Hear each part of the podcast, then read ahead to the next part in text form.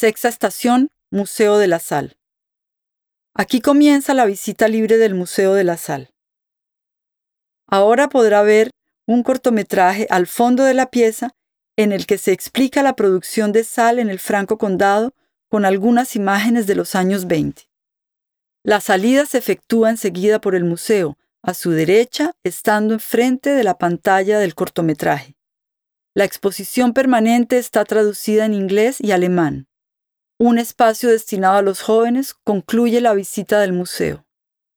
Si ha tomado prestado el lector al principio de la visita, no olvide dejarlo en la recepción del museo antes de salir. Le deseamos un buen final de la visita y una estancia agradable.